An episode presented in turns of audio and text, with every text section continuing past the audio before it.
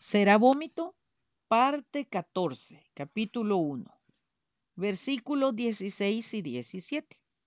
Y temieron aquellos hombres a Jehová con gran temor y ofrecieron sacrificio a Jehová e hicieron votos. Pero Jehová tenía preparado un gran pez que tragase a Jonás, y estuvo Jonás en el vientre del pez tres días y tres noches. En la reflexión anterior leímos cómo los marineros echaron al profeta Jonás. E inmediatamente el mar se aquietó.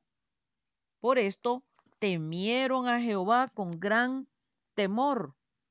Le ofrecieron sacrificio e hicieron votos.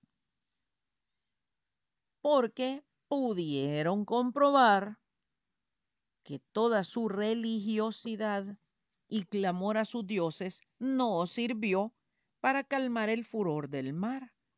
Pero tal cual el profeta les dijo en el versículo 12, que al lanzarlo al mar, éste se les aquietaría, porque él conocía el poder de Dios al cual servía. Parecería muy contradictorio que estuviera huyendo del Dios al cual servía y se resignara a morir ahogado, porque aceptaba la responsabilidad de su desobediencia. Pero aquí viene el pero. El Altísimo Dios tenía preparado un gran pez para que sí o sí se tragara al profeta Jonás. Es de lamentar y mucho que en gran medida el pensamiento de muchos aún creyentes se detenga a especular acerca de la naturaleza de aquel gran pez, del griego ketos, un gran monstruo marino, traducido e interpretado arbitrariamente como ballena. La actitud de querer saber, saber y o dar respuesta a toda interrogante de parte del mundo no debe ser la del creyente.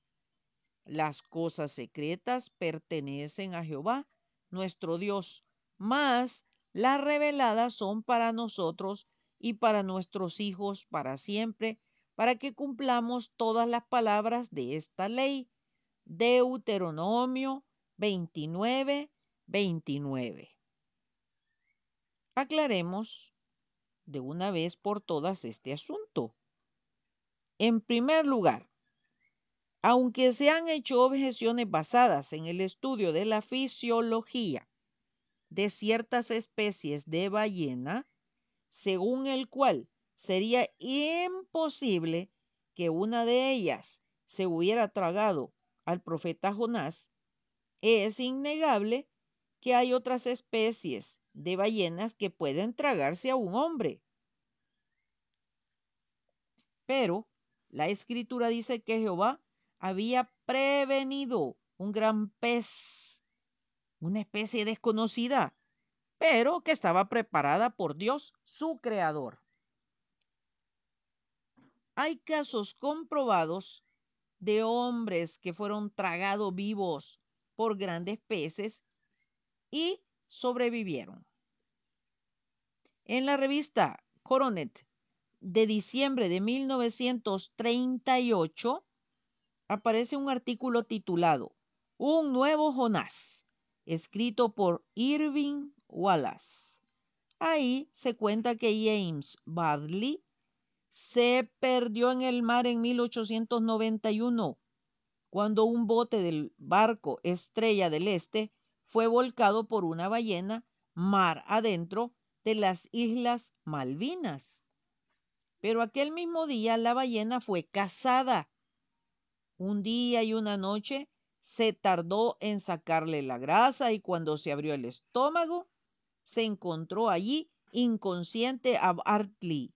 Estuvo delirando por tres semanas, clamando al cielo que lo librara del horno. en el cual creía que estaba siendo consumido, pero a la cuarta semana ya había vuelto a trabajar en el bote. Cuando quedó registrado en un libro, él da respuesta a la pregunta sobre cuáles fueron sus reacciones. Recuerdo desde el momento que salté y sentí que mis pies tocaban una substancia blanda. Al mirar hacia arriba, vi un gran dosel rosado y blanco que descendía, sintiendo de inmediato que era impulsado hacia abajo y descendía por los pies.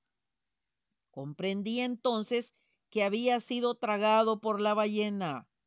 Fui lanzado más y más al interior. Una muralla de carne me apretaba, aunque su opresión no me causaba ningún dolor. Y la carne se apartaba con cualquier movimiento que hiciera. De pronto me encontré dentro de una bolsa mucho más grande que mi cuerpo, completamente obscura.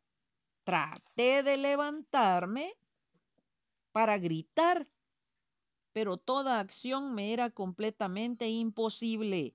Sin embargo, mi mente era anormalmente lúcida y dándome perfecta cuenta de la fatal situación en que me encontraba, perdí el conocimiento.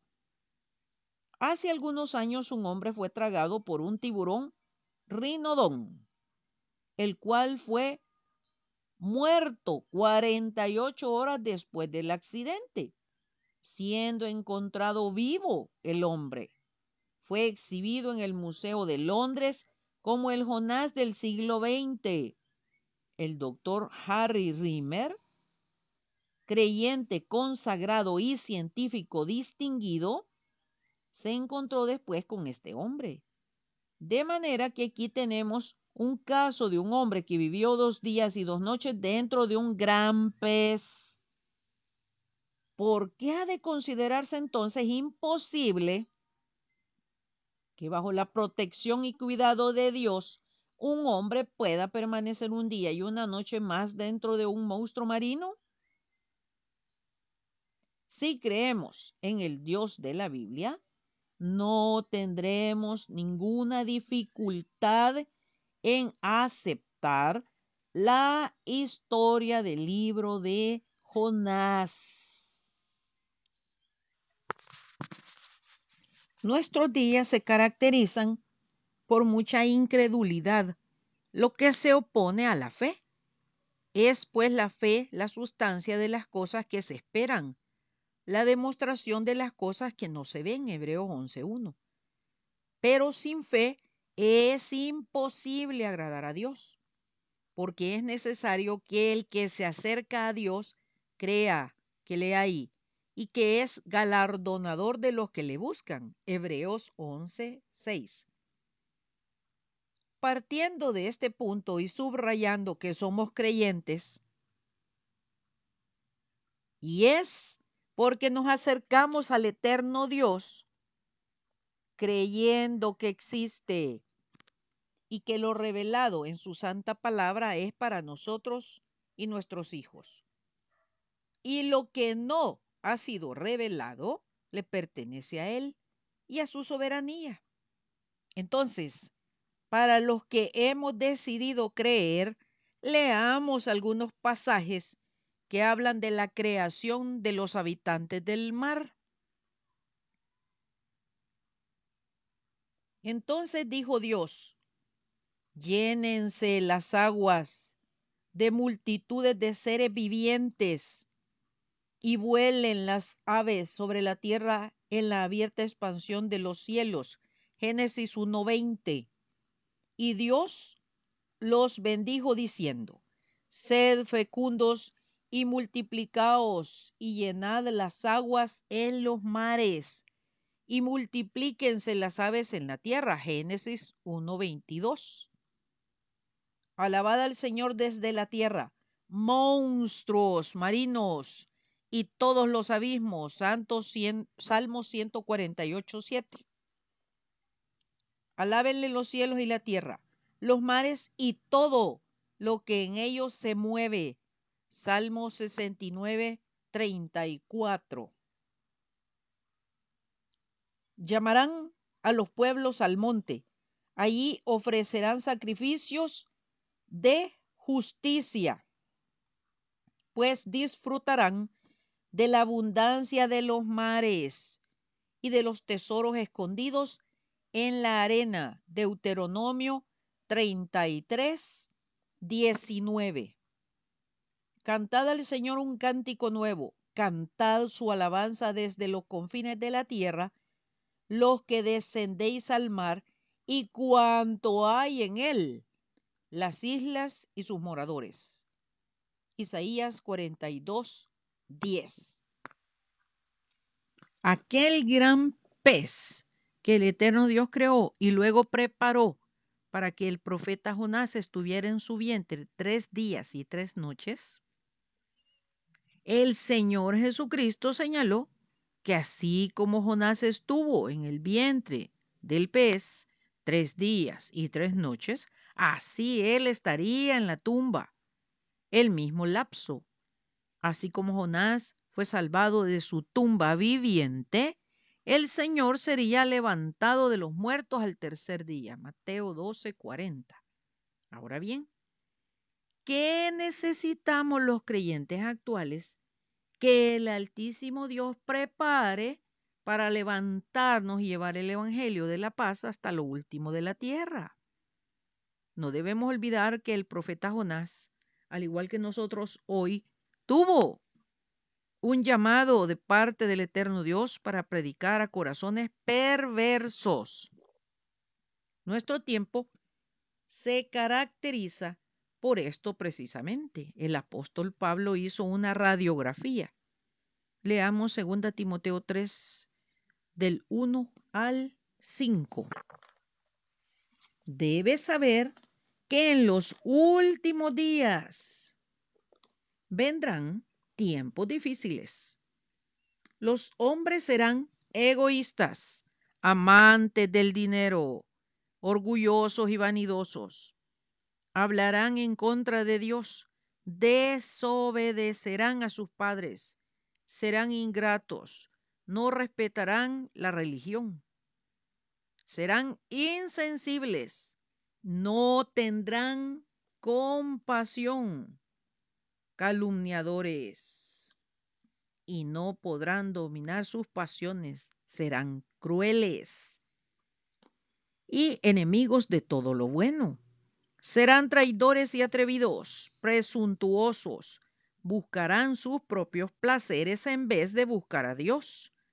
Aparentarán ser muy religiosos, pero con sus hechos lo negarán no tengas nada que ver con esa clase de gente.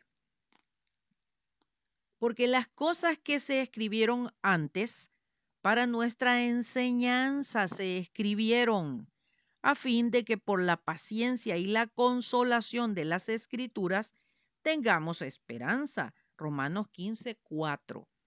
El mismo altísimo Dios que estaba hablándole al profeta Jonás es el mismo que trata con nosotros ahora.